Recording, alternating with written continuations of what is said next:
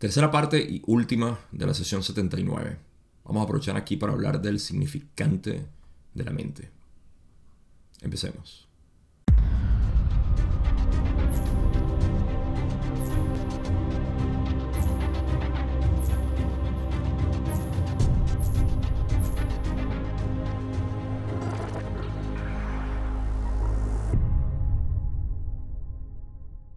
Venimos de una sesión que ha estado hablando casi exclusivamente de las condiciones del velo antes, durante el proceso de implementación y después del velo.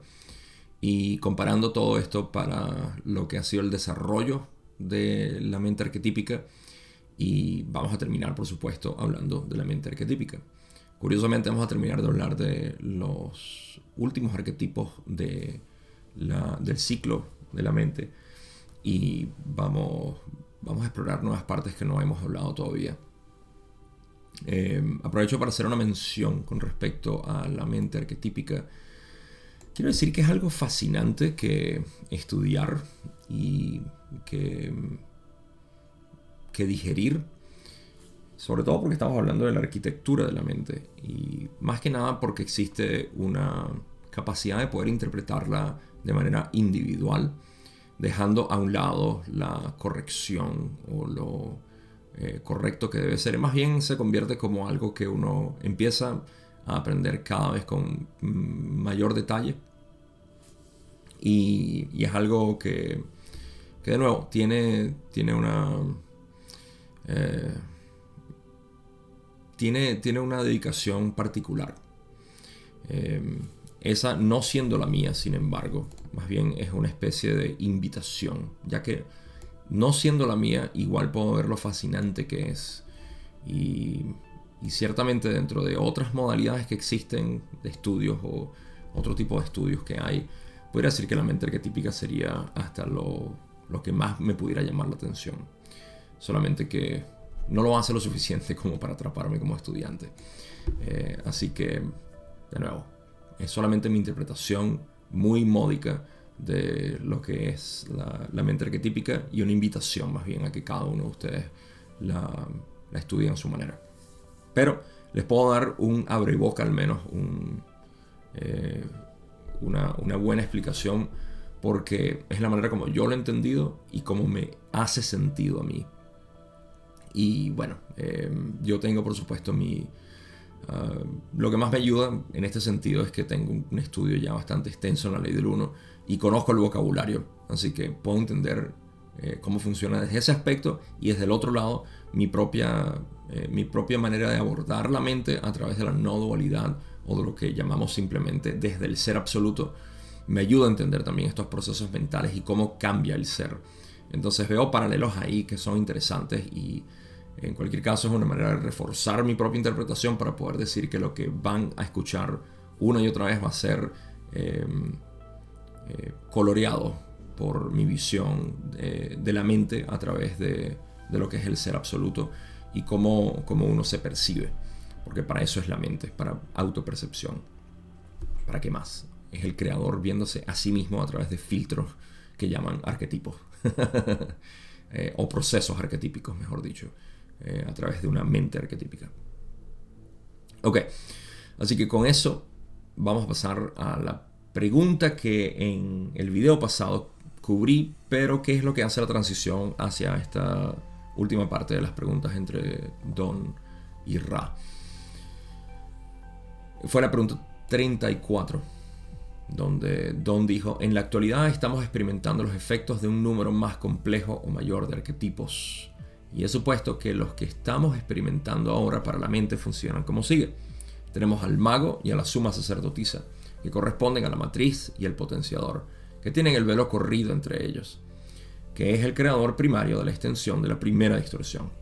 ¿Es eso correcto? Y Ra le respondió, no podemos responder a esta pregunta sin un material intermedio. Eh, dije que me llamó la atención en el video pasado porque me parece que todo lo que Don dice es correcto. Mi única parte que puede ser la última frase donde dice eh, que es el creador primario de la extensión de la primera instrucción, el velo. Esa es la única parte que pudiera necesitar información eh, que no se ha cubierto todavía. Pero por el resto me parece que todo está bien. O sea, no, digo información que ya sabía. O sea, de repente se refiere a eso, a lo que es la, extensión de la primera instrucción. Y vamos a hablar un poco de eso justamente al final de, de esta sesión.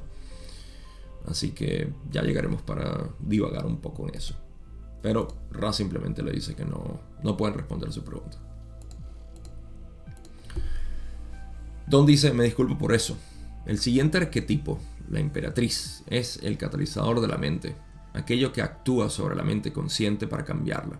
El cuarto es el emperador, que es la experiencia de la mente, que es ese material almacenado en el inconsciente que crea su sesgo continuo. Estoy en lo cierto con estas afirmaciones. Rana dice, aunque eres demasiado rígido en tus afirmaciones, percibes relaciones correctas. Hay una gran cantidad de interrelación dinámica en estos primeros cuatro arquetipos. La rigidez me parece que está en establecer como una función específica, ah, aunque es correcta la función de la cual está hablando, pero eh, hay mayor, mm, mayor conexión y eh, mayor manejo de información, digamos, entre, entre, estas, entre estos arquetipos. los primeros cuatro, como dice Ra, porque están los cuatro unidos básicamente en este ciclo menor de matriz potenciador, experiencia o catalizador y experiencia. Eh, esto es un proceso, digamos, cíclico que está generando eh, la materia prima para que el significante pueda cambiar. Así que al estudiar estos cuatro tenemos que ver sus interrelaciones. Y en mi caso, yo observo esto claramente como la matriz siendo aquello que te, eh, que te hace interactuar con, contigo mismo. ¿okay? Voy a decir con la realidad, pero eres tú mismo con quien estás interactuando. Y lo puedes notar en eh, cómo te comunicas con otras personas, cómo te sientes con otras personas. Por eso es que Ra dice que otras personas otros yo son los mejores espejos que hay. Em, o los espejos en realidad. Así que puedes estudiar tu mente básicamente en eso y ver cuáles son eh, los catalizadores que te está brindando. Por eso es que Ra dice, como lo dicen ellos, Dicen, hay una gran cantidad de interrelación dinámica en estos primeros cuatro arquetipos. Y, bueno, ahí pudiéramos extendernos a hablar sobre cómo eh, ya dijimos que la matriz y el potenciador tienen su, em, su relación. El catalizador y la experiencia también. Pero todo esto está funcionando de manera dinámica en, en nuestra mente. Y por supuesto, tiene que ver con lo que es nuestra experiencia diaria, esos catalizadores constantes que recibimos y cómo se repiten también. Todo esto es, parte de más bien una discusión de cómo, cómo lidiamos en esencia con, con, todo este, este proceso cíclico que está ocurriendo en nuestra vida y qué significa al final para el significante. apropiado, apropiado el nombre. Siguiente pregunta.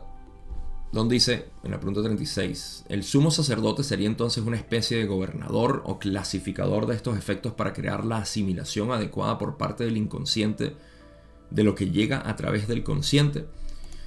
Raleigh dice, aunque es reflexiva, la suposición es incorrecta en el fondo. Don pide eh, clarificación y dice, ¿cuál sería el sumo sacerdote? Raleigh dice, el sumo sacerdote es el significante del complejo corporal, y esto en realidad es mente, no cuerpo. Ah, una equivocación, por eso está ese asterisco rojo ahí. Así que el sumo sacerdote es el significante del complejo mental. Debería ser su propia naturaleza. Podemos observar que las características de las que hablas tienen relación con el significante del complejo de la mente, pero no son el centro.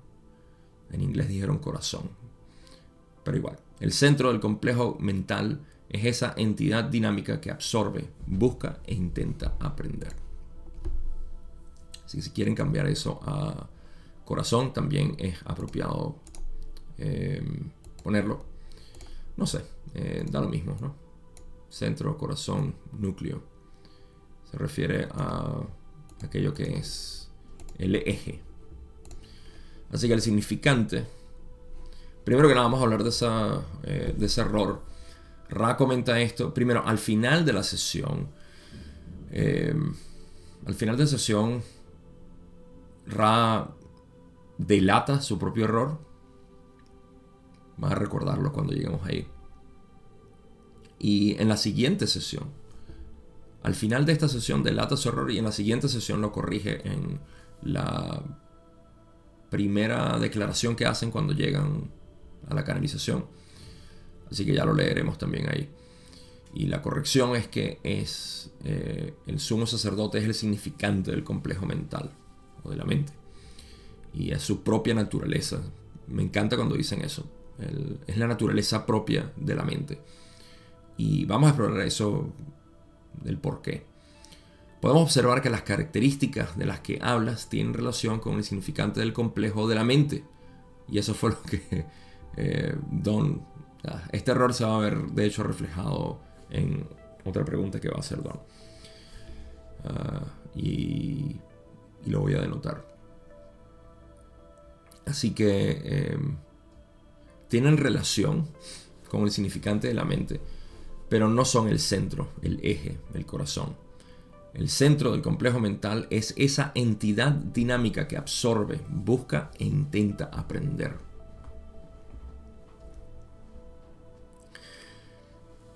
En mi visión, el significante de la mente, em, recolectando lo que es el proceso dinámico entre la matriz y potenciador que genera catalizador y experiencia, se ve, em, en realidad es esa persona que em, está en constante cambio, que está en constante transformación, digamos, o en potencial transformación. Entonces podemos ver en nuestra experiencia que es como la historia que nos contamos a nosotros mismos, ¿sí? Nosotros constantemente nos estamos contando una historia de quiénes somos. Ahora, lo curioso es que ah, tenemos esta,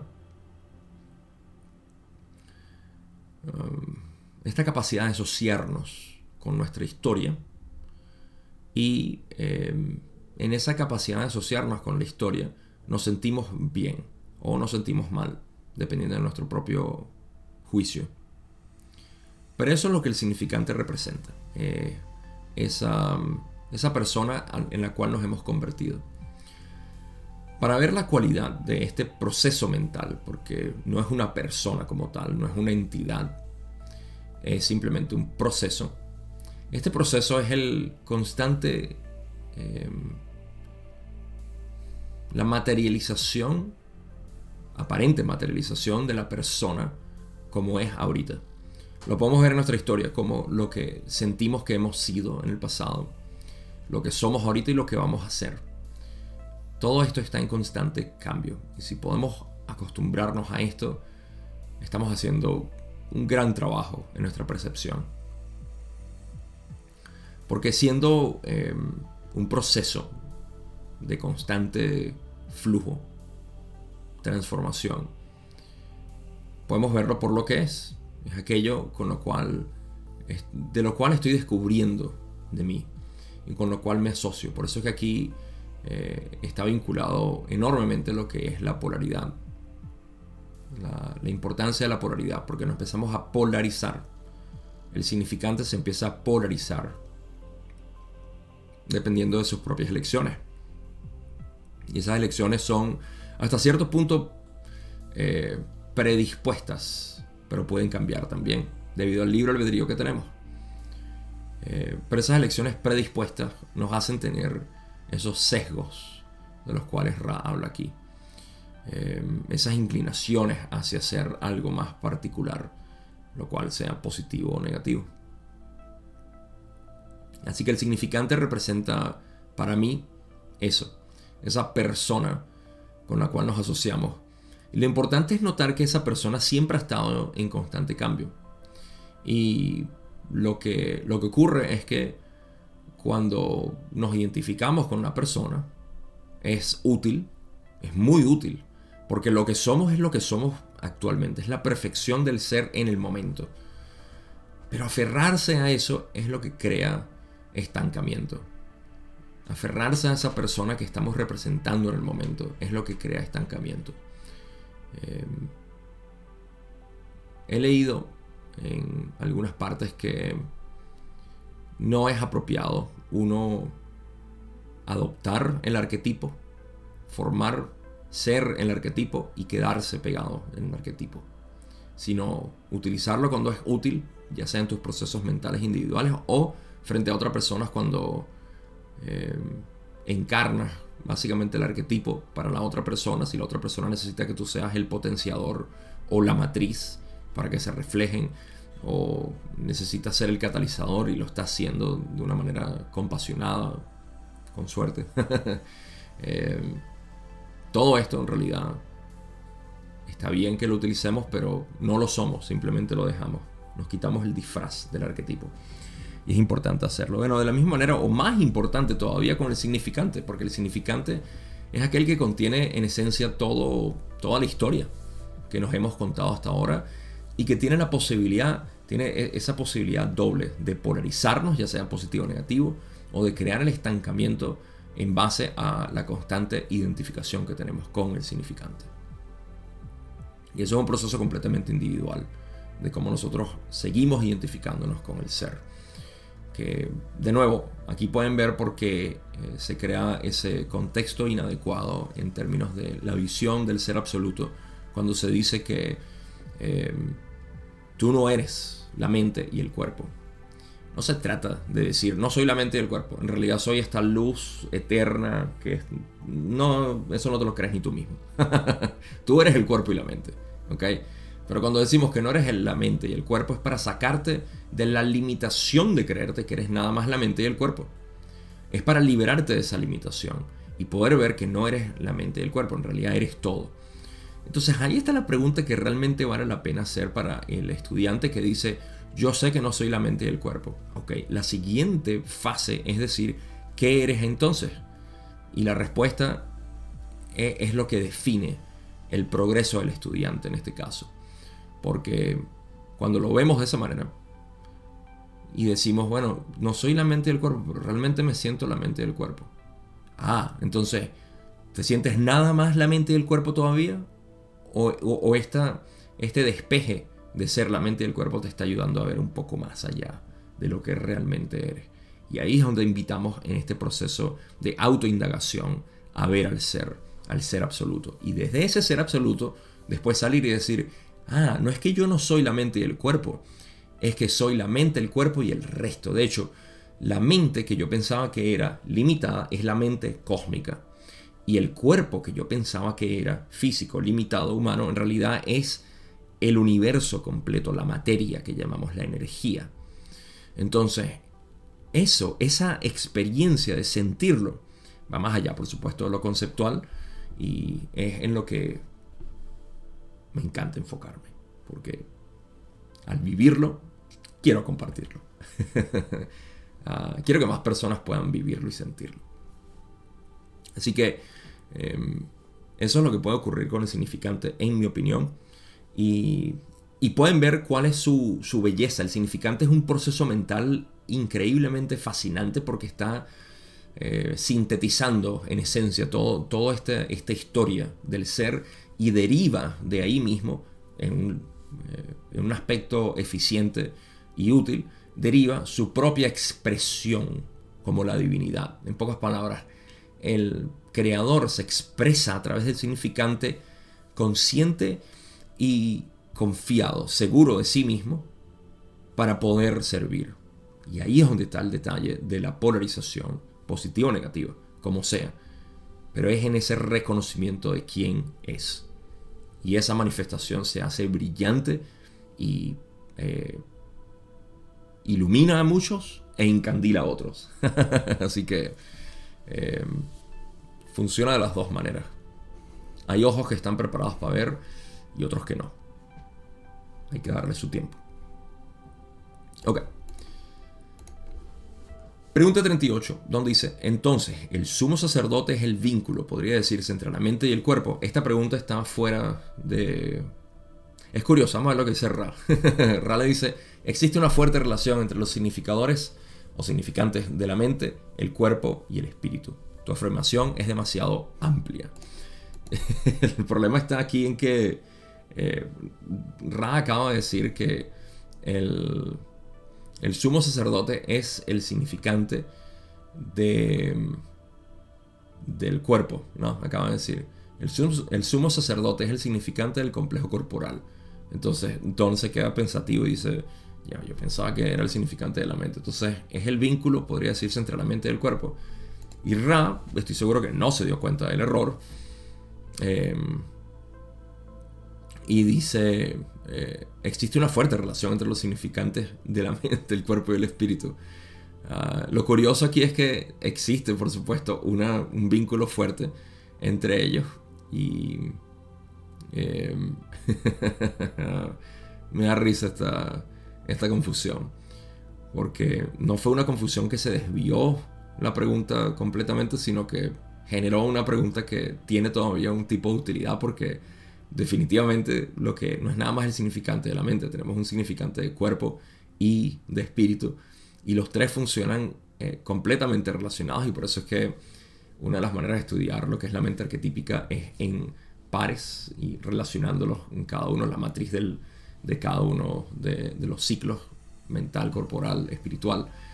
Eh, y aquí está también, pero la respuesta se generó a raíz de una de una pregunta mal informada por un error cometido por Ra. Em, y Ra diciendo tu información es demasiado amplia, bueno, obvio. Pero es que, bueno, se generó esa confusión. Vamos a pasar a la otra pregunta. Don dice en la pregunta 39, permíteme que me salte el sumo sacerdote por un minuto, porque realmente no lo estoy comprendiendo en absoluto y que te preguntes si los enamorados representan la fusión del consciente y el inconsciente, o una comunicación entre el consciente y el inconsciente. Raleigh dice, de nuevo, sin ser en absoluto poco perceptivo, te pierdes el centro de este arquetipo particular, que podría llamarse más propiamente la transformación de la mente. Así que ahora pasamos al arquetipo 6, eh, que se refiere a esa parte o ese proceso de la mente que transforma al significante. ¿no? Estamos hablando del que significante es el centro, es el eje por el cual están pasando los catalizadores, por el cual la experiencia es eh, dada, otorgada, es eh, otorgada por sí mismo en realidad, no por alguien. Y por el cual a través de la matriz y potenciador se conoce a sí mismo. Ahora, ¿qué es lo que está conociendo el significante? A sí mismo, su, propia, su propio destilado de la infinidad inteligente en energía inteligente para conocerse como algo manifestado. Y ese algo manifestado en su pureza absoluta. Ahí es donde está el detalle. Em, creo que aquí se puede confundir, y quiero hacer esa declaratoria, de que el significante por alguna razón, por ser complejo, en tercera densidad, es ese es un estigma que estamos escuchando bastante y quiero eh, denunciarlo en el sentido literal de la palabra, de una denuncia, de decir, hey, esto está pasando y es incorrecto. Eh, ah, vamos a inventarle un nombre o un síndrome. El síndrome de la entidad atrapada en 3D. Sí, lo leo mucho. Estoy todavía atrapado en 3D. Eh, lo escucho mucho. Personas que me dicen, no, es que yo estoy, estoy atrapado en la 3D. Y al decir tanto esto, se crea una especie de bóveda de seguridad para el ego, de decir, está bien que yo sufra tanto aquí, porque es que aquí venimos a sufrir. Eh, esto es incompleto, no es totalmente incorrecto porque estamos conscientes de un sufrimiento constante de la humanidad y de uno mismo. Sin embargo, es algo eh, incompleto. ¿Por qué es incompleto? Porque sigue siendo el ser separado quien lo dice. Entonces, esta sensación que se genera, esta fricción interna de decir, bueno, tú sabes que todos somos uno, pero aquí estoy eh, en la 3D para sufriendo y pasándola, pasando trabajo y todo esto. Es una manera del ser separado continuar eh, justificando su patrón repetitivo de sentirse una entidad en, ah, sufrimiento, en, penuria. ¿no? Eh, está, está penando. Pobrecito el ser separado. ¿no? Entonces activamos esa personalidad de víctima donde se dice constantemente, bueno, no, es que tú sabes, eh, eh, ahorita soy este humano, pero yo realmente soy de otro planeta o de otro, de otro sector y eventualmente tengo que regresar ahí. Ahí cuando me muera me, me regreso. Esto es una irresponsabilidad, digo, para uno mismo. Es irresponsable para, para la propia felicidad interna. Porque lo que genera es esta sensación de, ok, bueno, aquí voy a seguir pasándola fuerte y duro porque esa es la intención de la tercera densidad. en pocas palabras, la tercera densidad no es para que nosotros vivamos felices, es para vivir infelices. Em, y hasta he escuchado personas decir que eh, en realidad sé que es una, una iteración de la, de la mente colectiva que tenemos en el planeta que dice yo no soy suficiente. Por ende, nadie es suficiente solamente aquellos privilegiados que son en la historia o ahorita que solamente se dedican a eso y no tienen una vida común. Porque la vida común no es divina. La vida común de trabajar, de comer, de tener relaciones sexuales, de consumir sustancias, alcohol, drogas, lo que sea, todo eso es de la 3D. Eso está mal. No hay divinidad ahí. Pueden notar la separación que se crea en ese discurso, naturalmente. Entonces, eh, esto, todo esto es para generar la idea de que yo vivo en la 3D.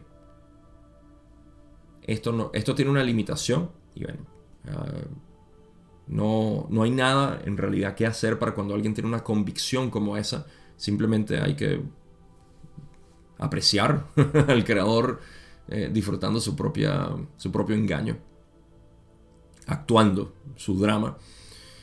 Pero no hay nada que hacer.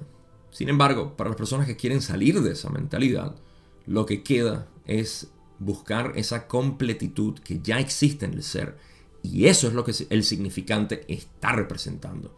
Entonces hay una manera de distorsionar y eh, intoxicar al significante de alguna manera. Y hay una manera de verlo relucir por lo que es. El significante lo que representa es la manifestación del creador a través de un filtro específico que llamamos complejo mente, cuerpo, espíritu. Y ese significante manifestado es el prisma por el cual el creador se manifiesta y dice soy, tiene una manera hermosa de proyectarse. Y eso es lo que llamamos la entidad eh, original, en el sentido de que es original, es genuina, es única, es espontánea. Esa para mí es la visión completa, no voy a decir correcta, sino completa del significante. Lo incompleto es asociarse con el significante como algo limitado eh, que no, no, puede, no puede ser parte de eso que es la divinidad. Y ahí se corta y podemos ver que lo que se, lo que se vive es una sensación, eh, digamos, eh, no es ni siquiera de sufrimiento, es de insatisfacción con la vida. Bueno, es lo mismo, ¿no? Eh, pero es una insatisfacción consigo mismo.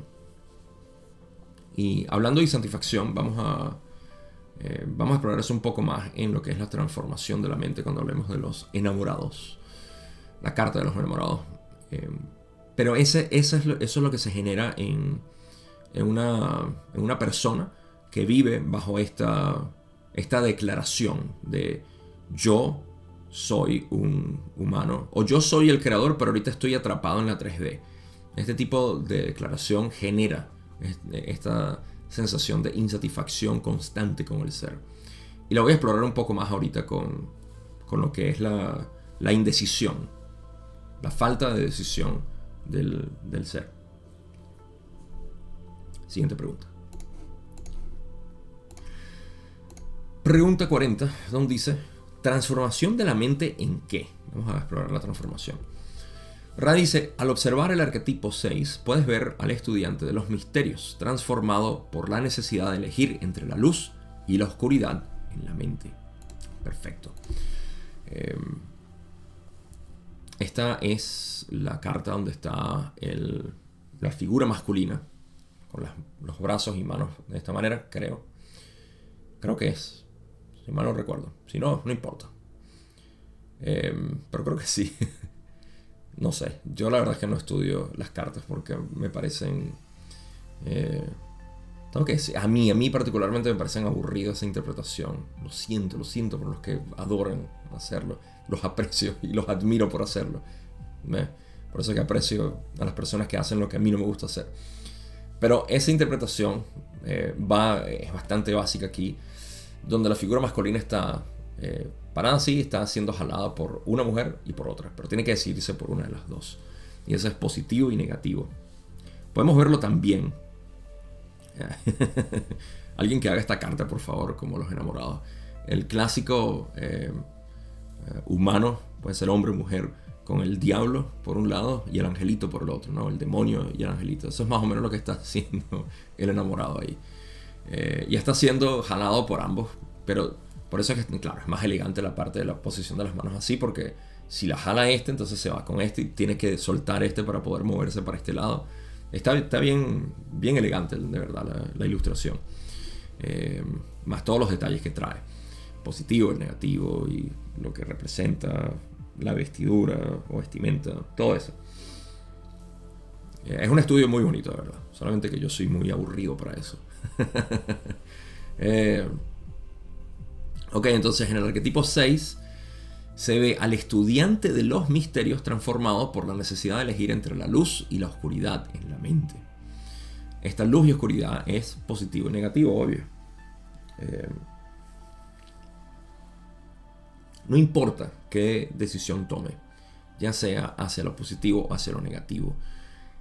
Lo que queremos es que esa decisión sea en favor, obviamente, a nuestra polarización. Ah, aquí está un buen detalle. Porque a veces nos sentimos estancados en este preciso momento de la transformación porque no queremos elegir entre lo positivo y lo negativo. Parte de nuestra personalidad nos invita a continuar en los comportamientos negativos de separación y eso eh, no es un juicio a nadie, es simplemente nuestra incapacidad de poder ver la unidad en, las cosas. Y, bueno, la transformación continúa en potencial. Y para eso se repiten obviamente los ciclos de experiencia, catalizador, etc. Eh, ¿Qué pasa en esta disyuntiva que tenemos? Lo importante es ver eso, ¿no? Es un buscador consciente, sabe que lo que está buscando es unidad o separación. Si tú estás escuchando esto, naturalmente estás guiado hacia la unidad, no hacia la separación. Lo que queda es preguntarse a uno mismo, ok, ¿cuáles son mis capas que no me dejan ver, los velos que tengo que no me permiten ver la unidad? Y esto por supuesto es una investigación individual y personal. Guiada o no, sigue siendo personal. Y mientras más nosotros permitimos voltear hacia el lado positivo y escuchar lo que es la voz de la unidad, más nos estamos polarizando. Pero al mismo tiempo, esto tiene que ser, como la carta lo describe, una, una renuncia hacia la separación, una renuncia. Pero en muchos de nuestros comportamientos está tan engranado el hecho de comportarnos de manera separada contra otros o situaciones, etc. Y aquí es donde quiero poner el, punto de inflexión. ¿Cómo lo vemos nosotros? No hablemos de otras personas. Ah, otras personas son así. Hablemos de nosotros mismos. ¿Cómo lo vemos en nosotros mismos? Hay una insatisfacción con respecto a otras personas y sobre todo el mundo. Así lo vemos inicialmente.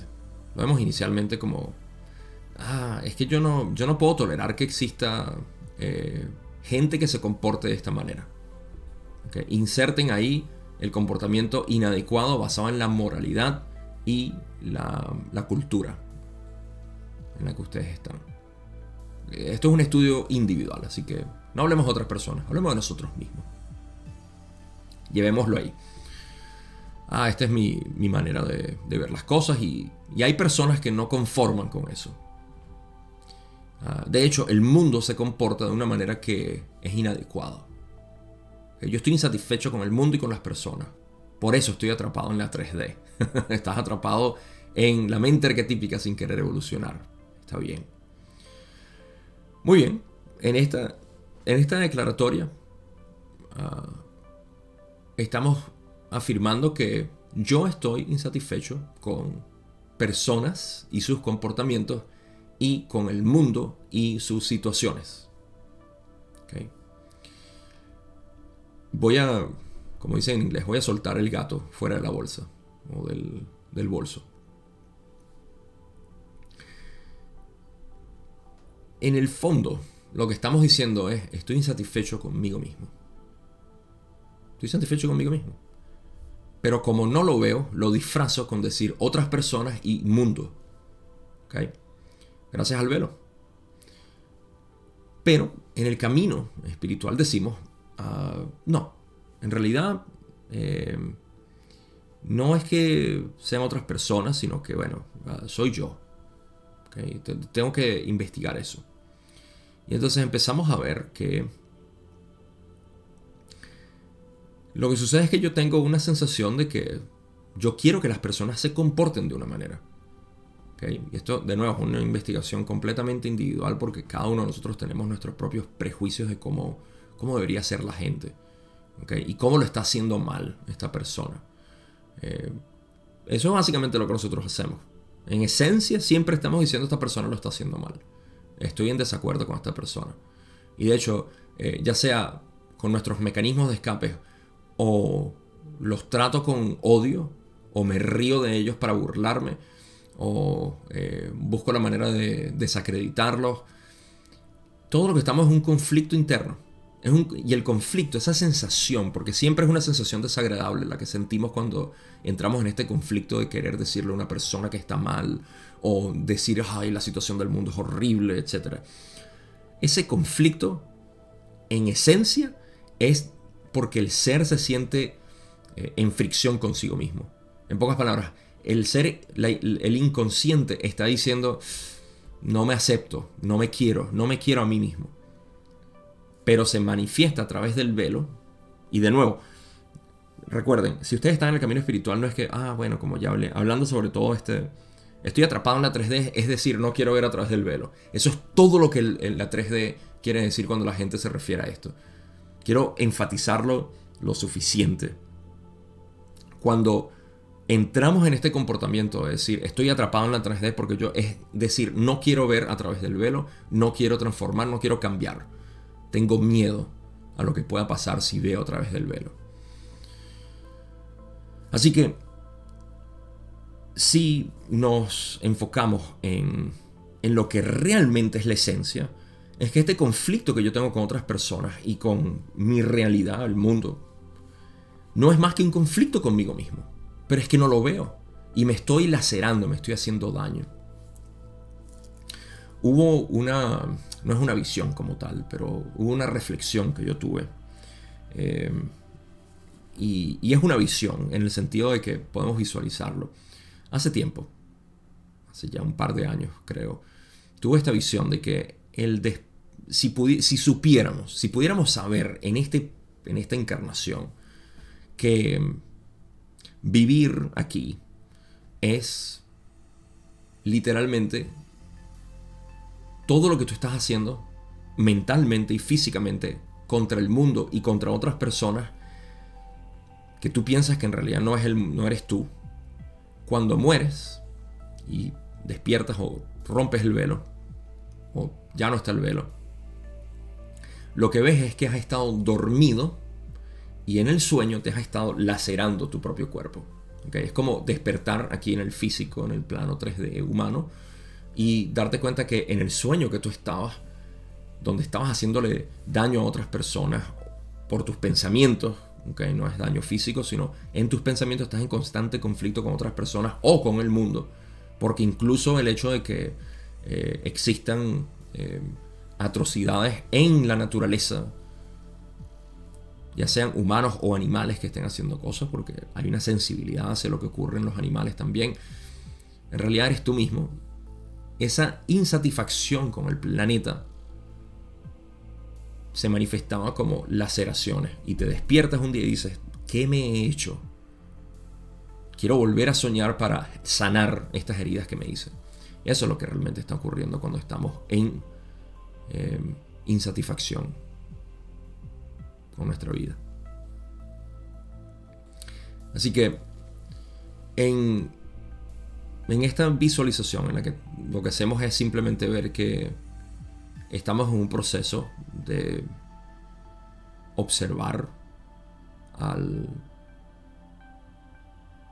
mundo y a las personas como a mí mismo, nos deshacemos de esa incapacidad de poder eh, absorber la realidad como lo que yo soy.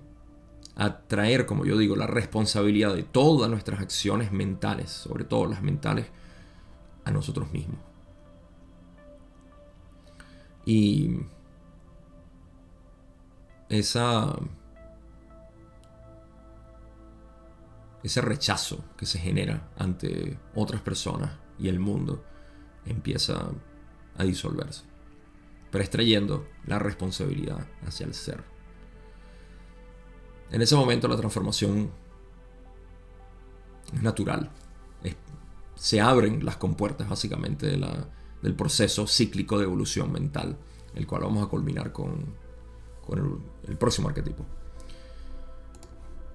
En la pregunta 41, donde dice, el conquistador o el carro representaría entonces la culminación de la acción de los seis primeros arquetipos en una conquista de los procesos mentales, incluso posiblemente eliminando el velo. Rale dice, esto es muy perspicaz. El arquetipo 7 es uno difícil de enunciar. Podemos llamarlo la senda, el camino o el gran camino de la mente. Su fundamento es un reflejo y un resumen sustancial de los arquetipos 1 a 6.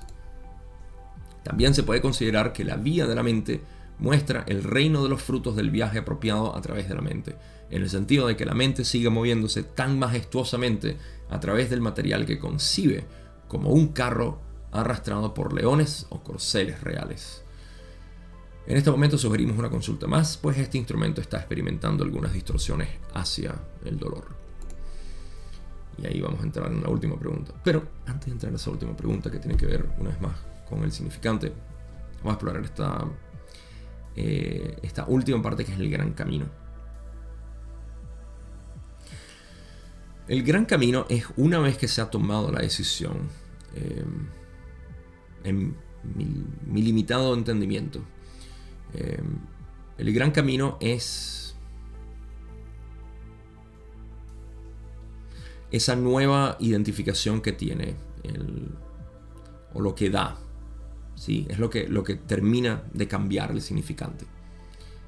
Es, le da la capacidad al significante, o mejor dicho, no es al significante, porque el significante de nuevo es una expresión de aquello que naturalmente se ha, eh, se ha creado a través del tiempo en esa mente. ¿okay? Cada mente es un universo en ese sentido de que tiene una cualidad especial, tiene una, manifestación específica eh, como cualquier otro elemento de la naturaleza, árboles, animales, cada uno de ellos son una expresión única de lo que llamamos el creador único infinito, que es la conciencia pura. Así que cuando ese significante cambia, es debido al gran camino. El gran camino permite esa, esa nueva identidad en la cual el, loco, que es la carta movible o móvil a través de toda la mente arquetípica, porque es la conciencia pura, eh, la que simplemente ve sin conocer, sin saber nada, sin tener prejuicios, sin tener ningún tipo de nada. Simplemente ni siquiera eh, puede elegir entre positivo o negativo, simplemente ve los frutos de ello. eh, esa, esa parte de, de lo que es el quien observa el significante puede elegir o se puede identificar básicamente. El creador, la, infinidad inteligente se puede eh, identificar con una nueva, una nueva faceta de ese significante. Así es como lo veo yo. Y esto, naturalmente, por la, el proceso de la evolución de la mente arquetípica, tiende a generar satisfacción. ¿okay? Por eso es que buscamos esta transformación, esta polarización hacia un lado específico, porque esa nueva identidad no es una nueva identidad en el sentido que hablamos de tienes que dejar tus identidades y todo eso. Em, no, hay una identidad en la cual nosotros nos podemos aferrar bastante, que es nuestra propia personalidad. Pero esta personalidad no es limitada y tampoco es lo que yo soy. Simplemente es lo que está sucediendo, lo que está eh, pasando y lo disfruto y lo aprecio. No lo juzgo, no me siento mal porque se fue, no me siento mal porque alguien me juzgó. Esta es la em, desasociación completa de lo que yo manifiesto al mismo tiempo de que lo aprecio y lo adoro. Eso es una compenetración total con tu ser. Así que este gran camino abre, y por eso es que Ra lo describe de una manera tan poética, ¿no? al menos en mi visión, lo veo así.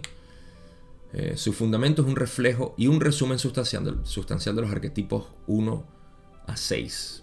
¿okay? También se puede considerar que la vía de la mente, o el camino, eh, muestra el reino de los frutos, o los frutos. El reino o los frutos del viaje apropiado a través de la mente. Ah, esa parte ahí nada más lo refleja todo en el sentido de que la mente siga moviéndose tan majestuosamente a través del material que concibe como un carro arrastrado por leones o corceles reales. Mi manera de interpretar esto, porque lo pone tan magnánimo, es lo siguiente. Bueno, primero, creo que todos nos sentiríamos distintos en, en un carro arrastrado por corceles y leones. Hay personas que se sentirían magníficas y bien y todo eso, y otras que se sentirían como yo de repente un poco extraño. un poco como que, ¿qué es esto? no sé, no me identifico con esta, esta pomposidad. Pero vamos a ponernos en la, en la mente de alguien que se siente elevado bajo este, esta sensación. Simplemente conectémonos con esa sensación que puede tener alguien en, como Ra describe, Ah, moviéndose tan majestuosamente a través del material que concibe como un carro arrastrado por leones o corceles reales. ¿Cuál es esa sensación? ¿Te sientes que eres el dueño del universo? ¿Sí? ¿Te sientes que eres, ah, eres la... eres eso?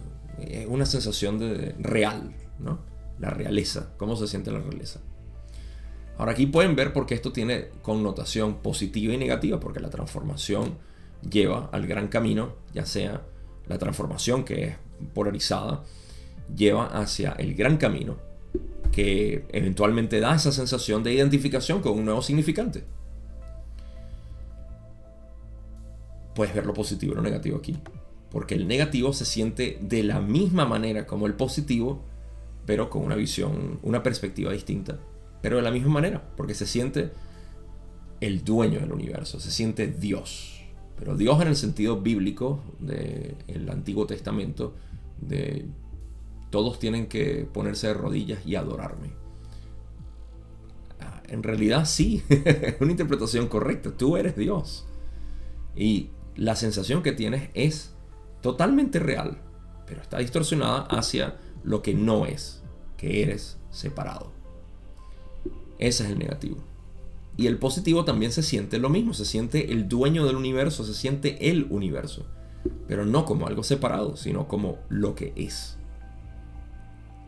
Así que ahí se puede ver la misma sensación que tiene el positivo y el negativo. Es lo mismo, ambos se sienten Dios, pero uno se siente Dios separado y el otro se siente Dios con el todo, porque no existe, él como individuo no existe, pero al mismo tiempo puede eh, apreciar su propia manifestación como lo que es. Es una visión totalmente contraria al negativo. Y es esa en la cual se... es un disfrute increíble. es un disfrute de, de poder sentirse que esta manifestación es hermosa y esto es Dios, esto que yo estoy siendo es Dios puro. Yo no necesito, ah, no, porque yo estoy a ser un, humano, Gabo, que yo, Dios, pasar por aquí, no, esto está muy mancillado y muy feo y necesita balance y todo el resto de los 10 mandamientos del New Age. todavía no, todavía no estoy listo. Me falta mucho, Gabo. Ok, sigue jugando tu juego, Dios. Sé de lo que estás haciendo. Te puedo ver. Te puedo, ver en tu drama y tu, eh, tu disfrute ahí del, personaje que no eres. Así que adelante, disfrútalo. Eh, no. Se trata de poder ver esto por lo que es y decir, es, yo soy esto y lo adoro sin identificarme con esto. Y no sentirme... Eh, yo creo que ahí es donde de repente se le... Ah, hay personas que hablan... Hay, no voy a decir personas. Hay tensiones mentales que distorsionan la visión de, de algunas personas como egoicas. Recuerdo que mi primer guía, em, quien fue quien me recomendó la ley del 1, por cierto, una vez yo le dije, oye, eh, ¿qué te parece Deepak Chopra? Eh, un autor que deben conocer. Y me dijo, no, su contenido es muy bueno, pero es muy egoico. Y yo, mm, ok. Em, en otra ocasión estamos hablando de David Wilcock. Y también, oh, su, contenido es muy bueno por él. Tiene un ego muy grande. Okay. A mí no me resonó eso, porque yo vi a Deepak Chopra y David, Wilcock como personas muy eh, muy consciente de lo que estaban haciendo. Dejé de resonar con David Wilcock hace años ya. Eh, y Deepak Chopra en realidad su contenido es, muy general. Y es muy bueno por eso, porque llega a mucha audiencia, mucha gente, por lo que él expresa. Eh, pero no se trataba de ego, se trataba simplemente de lo que ellos se perciben, por lo que ellos se perciben ser. Y y a mí me parece que mientras uno esté en satisfacción consigo mismo, sea positivo o negativo, eso no importa en realidad. He visto personas que yo puedo decir, wow, esta persona es completamente negativa. O al menos está intentando utilizar, ah, sin querer hablar de política aquí, pero en mi país, Hugo Chávez Fría era una persona con una personalidad, pero tan increíble que era el mejor orador que uno haya podido ver en toda la historia. Uno de los mejores una personalidad pero muy establecida. Ah, podemos ver que obviamente sufría de mucha insatisfacción, por ende su camino negativo de querer dominar y al mismo tiempo estaba mixto, si lo puedo ver de esta manera, porque eh, Chávez quería hacer muchas cosas por el pueblo, de verdad lo quería hacer honestamente, se lo notaba, pero al mismo tiempo estaba consumido por el... Chávez estaba como el, pero atrapado en el enamorado, en la carta del enamorado. Y yo sé, esto es un juicio aquí personal. Es como lo veo yo. Eh, pero podemos ver y apreciar esa personalidad. El único detalle siempre está es en la insatisfacción que tenga el individuo. Mientras exista sufrimiento, satisfacción es porque no se conoce. Es porque continúa asociándose un poco más con eso que, que es el significante que estoy diciendo yo, con esa manifestación. Y ahí es donde perdemos terreno porque el significante está cambiando constantemente. Entonces es una eh, es un error de visión, vamos a ponerlo así. Y eso es lo que causa la insatisfacción. Pero cuando tú te centras en tu ser y estás consciente de lo que es esto que se está manifestando, no, no deberías sufrir. Y si sufres es porque te estás una vez más asociando con aquello que es eh, que está en constante cambio. De modo que em, en la gran vía lo que ocurre es esa esa nueva identificación, pero es la identificación real, de decir, esto es lo que soy. Y lo podemos, todos nosotros hemos pasado por este camino porque todos tenemos una mente basada en, la misma, el mismo arquetipo. Y, esto es cuando uno se siente satisfecho y no insatisfecho. Satisfecho con lo que, lo que eres. Eso, satisfacción no quiere decir apego. Hay una diferencia enorme ahí. Hay que tener cuidado con todas estas palabras porque se generan muchas preguntas y me encantaría poder crear eh, una, un espacio donde se puedan generar este tipo de conversaciones. Eh, pero no será ahorita, en un futuro, quizá a mediano plazo, quién sabe. Porque yo sé que ahí es donde se, se puede, a través de videos y hablar de esto, hay muchas limitaciones. Por eso es que los diálogos son los más productivos y eficientes para este tipo de, entendimiento. Hablando de entendimiento, pasemos a la otra pregunta.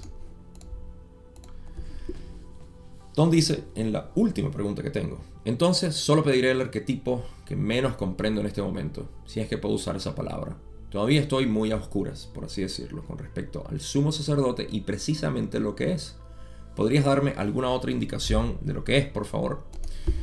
Raleigh dice, has estado muy interesado en el significante que necesariamente debe volverse complejo. El sumo sacerdote es el arquetipo original de la mente, que es eh, que se ha hecho compleja a través de los movimientos sutiles del consciente y el inconsciente. Las complejidades de la mente evolucionaron más que la simple fusión de la experiencia entre el potenciador y la matriz. La propia mente se convirtió en un actor dotado de libre albedrío y, sobre todo, de voluntad. Como significante de la mente, el sumo sacerdote tiene la voluntad de, de conocer.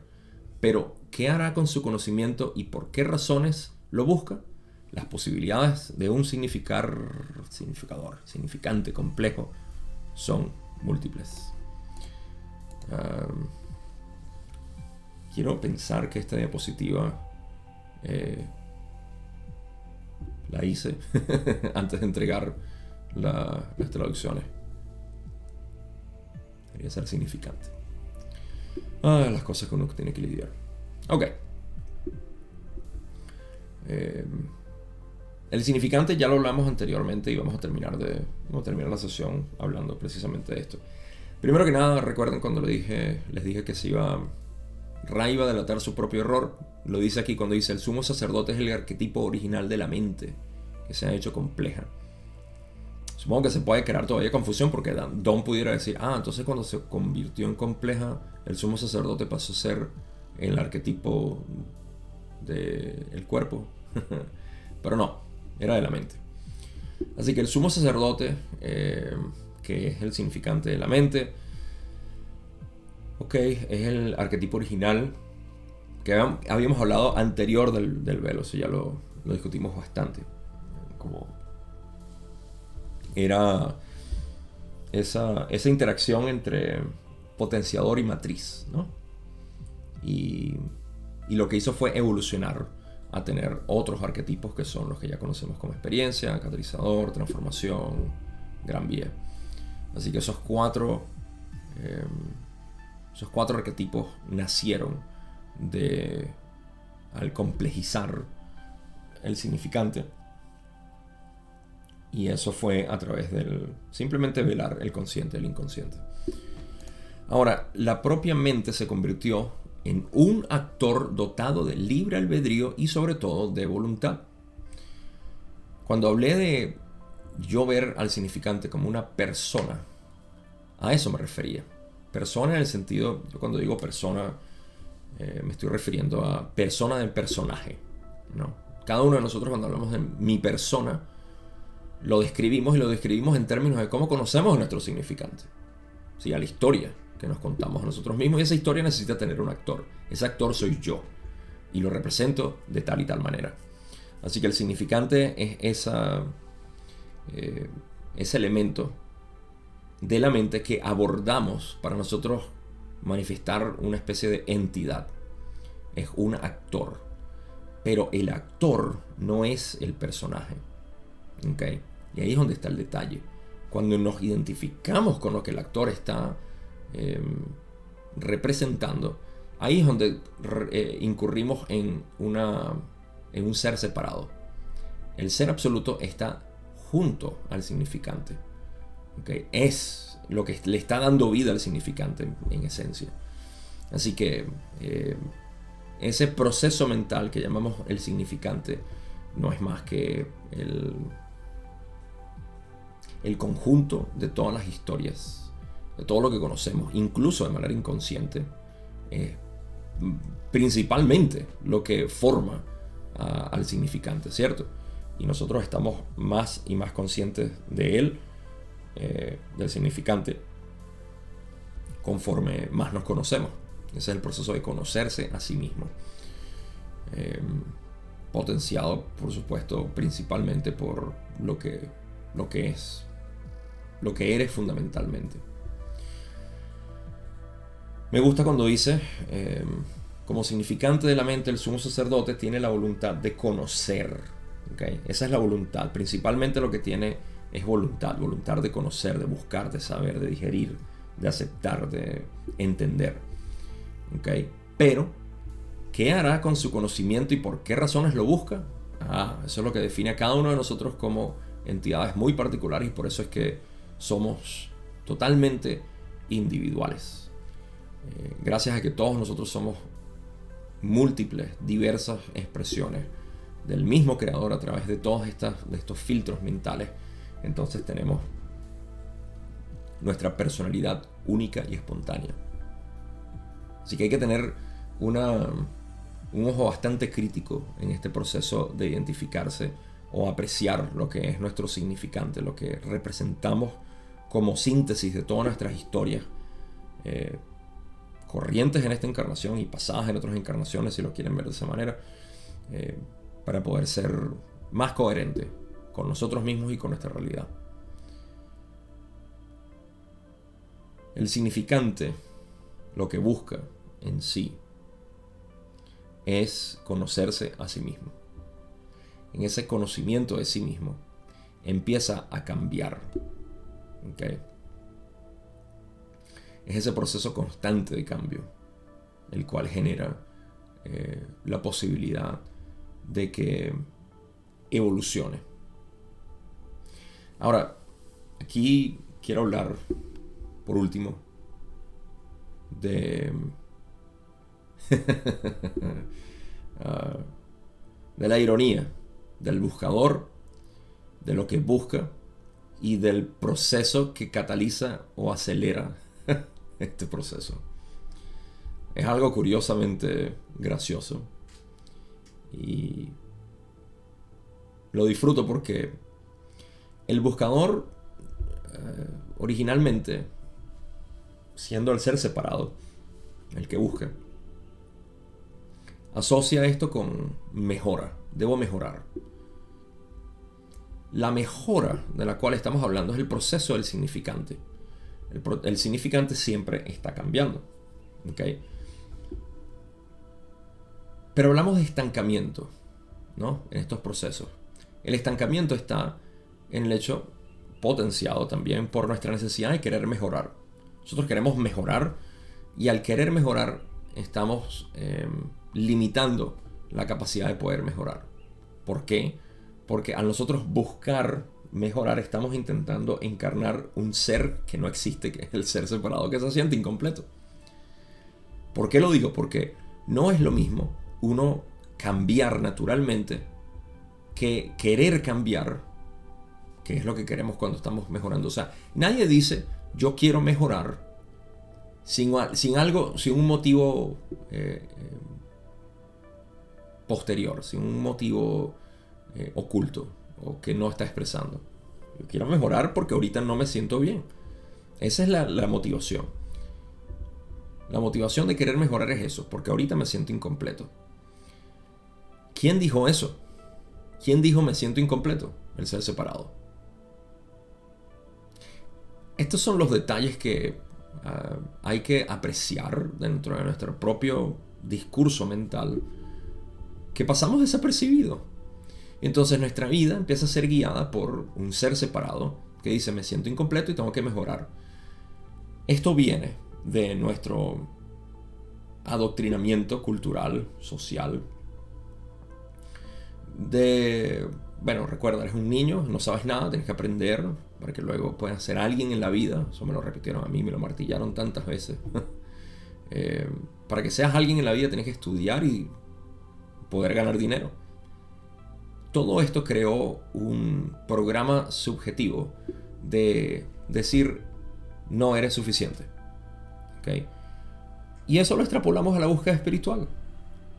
Porque en la búsqueda espiritual, los buhoneros que yo llamo, eh, te ofrecen y te dicen, oh, tú estás mal por esto y por aquello, porque te falta aquello, porque obviamente no estás alineado, y porque, sí, mira, en la lectura te apareció esto, y en mi bolita de cristal aparece aquello, etc. Entonces, todo esto está bien para una manera de diagnosticar los distintos eh, bloqueos que la persona puede tener y aquello. Ah, pero em, la motivación de yo buscar eso para querer mejorarme es lo que me está limitando. Desde un principio, yo mismo estoy diciendo y admitiendo que hay algo mal en mí. Todo eso, lo que realmente busca es que es, hacerlo consciente. ¿Sí? El sumo sacerdote tiene la voluntad de conocer. Dice Ra. Pero, ¿qué hará con su conocimiento y por qué razones lo busca? ah, esa es la gran pregunta. Bueno, hay tres caminos que Ra ha hablado. Uno, el camino positivo. Dos, el camino negativo. Tres, el camino que no es un camino, sino un estancamiento. Ese estancamiento es debido a la, el exacerbado de mantenerse en un proceso mental que bloquea el significante, en mi opinión, cuando en práctica realmente estamos diciendo, uh, continúo en esta búsqueda constante, o sabes, nunca aprendemos, soy el, eterno estudiante, aquí nunca vamos a terminar esto. Eh, por eso es que yo me he especializado en el sentido de que no me interesa trabajar con nadie a menos de que reúna los requisitos de, uno, tengo tiempo buscando, estoy insatisfecho todavía. Eh, dos, ya no quiero seguir absorbiendo más información porque no tengo manera de ponerlo en práctica y sigo insatisfecho con mi vida. Y tres, reconozco que todo lo que estoy buscando está dentro de mí. Esas son las características con las cuales en el pasado he trabajado con otras personas y me he encontrado inútil ante lo que las personas desean porque son búsquedas que yo no puedo satisfacer. Por eso digo especialización. Me he especializado básicamente en este tipo de personas que son lo que yo llamo buscadores que quieren poner fin a su búsqueda. Créanme, el bazar y mercado de cantidades de búsquedas está ahí para que ese es el proceso. Esto es inevitable. Ya sea por una noche o por una vida completa, por una encarnación. El buscador lo que necesita es pasar por un proceso donde se aturde de información para terminar de cesar esa, esa búsqueda de información en el colapso de sujeto y objeto que es lo que se genera en toda esta mente arquetípica, de hecho. Cuando hablamos de que eh, la primera división es de sujeto y sujeto, del yo con el otro yo. Hay mucho que pudiera explicar aquí y hablar con respecto a este punto de la división, el objeto y sujeto y cómo se colapsa. Pero eso es lo que busca. Eh, todos los procesos de transformación, sobre todo en el camino positivo, eh, o más que nada en el camino positivo, lo que está buscando es ese colapso, porque esa transformación que ocurre en el arquetipo 6 necesita dejar la separación e irse hacia la unidad. En percepción, en reconocimiento, en reconocer de hecho que la percepción que tanto se habla de dualidad no es real. La percepción está ahí para velar nuestro, nuestra experiencia. ¿Sí? Pero no es real. Y entonces, en ese momento, cuando se hacen esos cambios y decir, ah, lo que necesito es aceptar, lo que necesito es ver, no buscar más, es aceptar esto que soy. En ese momento, la transformación es increíble. Pero la ironía está en que uno deja de buscar. Cuando antes uno pensaba que los cambios estaban siendo generados por la búsqueda, no, los cambios están pasando naturalmente. Y en muchos casos, de manera forzada, porque ya necesitas cambiar. ¿Sabes qué? Basta de que trabajes aquí, te votamos. Y estás sufriendo y llorando porque te votaron y de repente la vida te está dando otro tipo. y tú no lo ves. O basta de que estés en una relación que no te está funcionando y termina. Todo esto al final es para darte cuenta de que las transformaciones son naturales. Tú no tienes que buscar nada. Y me han criticado anteriormente por decir esto, pero adivinen qué, lo voy a seguir diciendo. No hay nada que buscar. A menos de que estés ilusionado en tu búsqueda, que tienes que buscar, y en ese momento yo te digo, no tengo nada que criticarte. Adelante en tu búsqueda. Solamente que al final, al final de la búsqueda, no vas a encontrar nada. o vas a seguir encontrando razones para continuar esa búsqueda. Eso es todo lo que encontramos. Puedo resumirlo, puedo validar lo que acabo de decir con algo que dijo Ra. El buscador busca el uno. y si el uno ya lo eres, ¿qué haces buscándolo allá afuera? Ah, todo esto simplemente que decimos, no, no, es que yo me estoy buscando a mí, Gabo, me estoy buscando a mí, ok. sigue, sigue. Allá, allá, busca allá. no, no, mentira, allá. No, mentira, yo no soy ese. Yo simplemente dejo que... Ah, sí, dale. ¿En qué dirección te mandaron? Allá, dale. Búscate. Yo estoy aquí para cuando digas, no me he encontrado, chamo. Así, como acento venezolano y todo. no me he encontrado, chamo, ¿dónde estoy? Ya estás aquí. Mira, déjame, ya, déjame sacarte este espejo. ¿Dónde está? Siempre estamos aquí y ahora. Ah, esa es la ironía de la búsqueda. Eh, pero eventualmente hay que llegar ahí. Y, y eso es debido a, esos tres pasos que acabo de decir. Ah, saturación de información, ah, demasiado. Reconocimiento de la insatisfacción que me genera tanto esto y reconocimiento de que lo que estoy buscando lo estoy buscando es dentro de mí, pero no lo veo todavía. En ese momento yo te abro las puertas y digo, vente, vamos a hablar. Conversemos a ver dónde estás y cómo puedo ayudarte. Pero con eso llego al final de lo que es esta sesión y de este video. Conclusiones. Voy a llevar simplemente la conversación que estaba teniendo ahorita para eh, eh, darle un, un toque final la pincelada final a este cuadro de la búsqueda. Debemos resumir esto como lo que busco es felicidad. Lo que busco es satisfacción. Pero esta felicidad no es la que tiene un opuesto que es tristeza o rabia. Esa, es la, eh, la, única referencia que hemos tenido hacia la palabra felicidad hasta ahora. ¿Okay? ¿Qué tal si a felicidad le agregamos paz? paz. Es una felicidad eh, pacífica, en paz. Lo cual quiere decir que no requiere un, un opuesto. ¿Cómo se ve esto, Gabo? De la siguiente manera. Para tú sentir una felicidad extática, que, te, uh, que te eleve, que te dé esa sensación de, uy, qué bien, tú tuviste que haber estado naturalmente de manera eh, depresiva, ¿no? Ya sea porque adquiriste un objeto o porque entablaste una relación o empezaste una conversación con alguien que te hace, lo que sea, no importa, sustancias que consume. Todo esto lo buscamos porque estamos en un estado depresivo. Y luego nos da esa felicidad. Pero como fue depresivo, Ahora es un pico, el pico genera otra depresión. Depresión en el sentido de declive, ¿no? Así que esencialmente lo que nosotros buscamos es felicidad, pero estamos buscando esos picos de felicidad o estamos buscando algo que no tiene opuestos. Esa es la paz que hablamos de la quietud, de la armonía, de simplemente estar satisfecho con lo que es. Y ahí es donde está el detalle irónico de la aceptación. Porque si yo me acepto a mí mismo hoy como soy, cambio. el mismo hecho de aceptarme como soy me hace cambiar por razones simplemente de la mente arquetípica. Produce esa transformación. me acepto. Entonces al cambiar, ahora tengo que aceptar el nuevo yo. ¿Ok?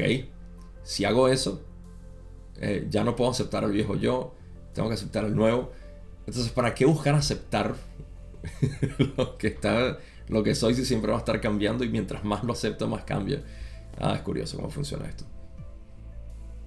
Por eso es que la aceptación no es algo que yo hago. Ahí está el detalle. ¿Sí? Porque debo aceptarme. No, tú no debes aceptarte porque tú no haces aceptación. Tú eres aceptación. Del mismo modo, tú no debes buscar felicidad porque tú eres felicidad. ¿Ok? No debes buscar amar incondicionalmente porque tú ya eres el amor incondicional. Pero mientras no te veas, mientras no lo veas en ti, vas a seguir buscándolo allá afuera. En relaciones, en sustancias, en adquisición de objetos, en prácticas específicas o en lo común ahorita en esta época, estados alterados de conciencia. Ahí es donde buscamos esa, esa satisfacción. Y he sido testigo de muchas personas que llegan a mí de una manera muy alterada y desafortunadamente no son el tipo de persona con la cual yo pueda trabajar porque todavía están en esos estados de alteración constante de buscar, en, eh, ya sea en prácticas específicas o en consumos de, plantas constantemente, plantas medicinales que ya he dicho no son, ya no son medicinales, son nutrición. Agréguenla con, con lo que es eh, la sal y eh, los condimentos, mejor dicho. condimentos con lo que sazonan su comida. Sazonan su vida con estos, con estos vegetales o con estas plantas. Em, lo que buscamos es esa felicidad, pero es, una felicidad que no, no tiene opuesto, que simplemente es. Esa felicidad comparte la misma paz y el amor incondicional. Es lo mismo. No es un amor condicionado. No es una eh, paz alejada del conflicto. Es, por eso lo llamamos paz eterna. Y duradera, o eterna en ese sentido, bueno, duradera, eterna. Y presente, presente, constante, constante y eterna. No sé, estoy redondando ya. Eso es lo que estamos buscando. Y una vez más, no se va a conseguir allá afuera. Todo es introspección. Con esto llego al final de lo que es la sesión 79 y este video ahora sí. Gracias, gracias, gracias, como siempre, por estar ahí. Vamos a entrarnos a los 80. Los 80 están de moda, han vuelto. Así que vamos en la próxima semana a empezar esa sesión. Creo que me va a durar al menos dos, dos partes, de repente, de repente hasta tres, ya veremos. Y no estoy seguro de lo que vamos a leer. Así que ya lo veremos ahí. Pásenla bien, pásenla mal. No les, no les presten atención tanto a lo que son los juicios que te dicen que la estás pasando mal o que la estás pasando bien. Simplemente disfruta el momento, aprécielo, hazte consciente de eso. No tengo más nada que decir. Buenos días, buenas noches. Vamos a la sesión 80.